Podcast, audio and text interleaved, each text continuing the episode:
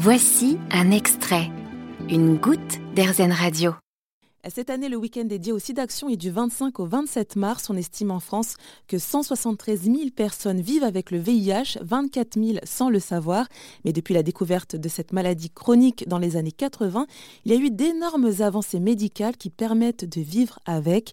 Joanne Plusalénet est chargée de prévention à l'ENIPS, l'équipe nationale d'intervention en prévention et santé à Bordeaux.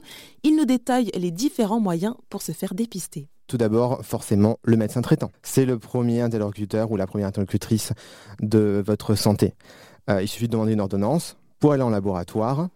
Et euh, une fois qu'on va au laboratoire, carte vitale, mutuelle, tout ça, et tout est pris en charge. Je rappelle, euh, on parle du VIH, mais les autres IST sont importantes. Et eh oui. Une prise de sang ne suffit pas. Pour la prise de sang, c'est VIH, les hépatites et la syphilis.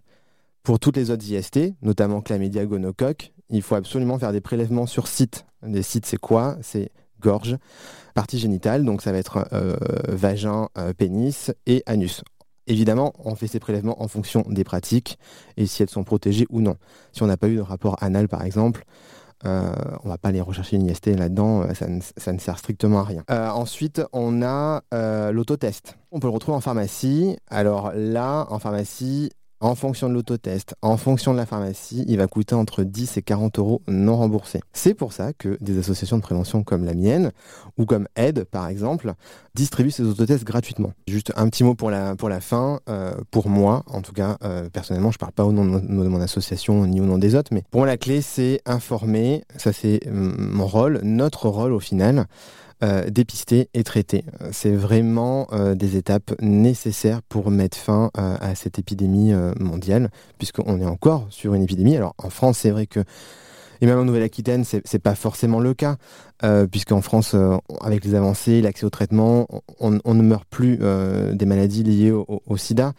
Et quand bien même on a un dépistage tardif, les traitements nous permettent de, de revenir à un stade VIH. Donc je sais que ça peut faire peur, même moi, quand je vais me faire dépister, je parle du groupe, mais moi personnellement, j'ai toujours peur euh, d'aller faire un dépistage euh, du résultat ou quoi que ce soit.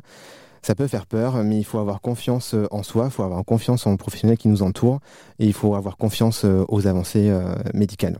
Donc, dépistage, dépistage, dépistage. Joanne Puzaléné, chargée de prévention à l'ENIPS, l'équipe nationale d'intervention en prévention et santé à Bordeaux. Je rappelle que le week-end du SIDAction est du 25 au 27 mars. Pour plus d'informations, n'hésitez pas à vous rendre au www.sidaction.org. Vous avez aimé ce podcast Erzen Vous allez adorer Erzen Radio en direct. Pour nous écouter, téléchargez l'appli Erzen ou rendez-vous sur erzen.fr.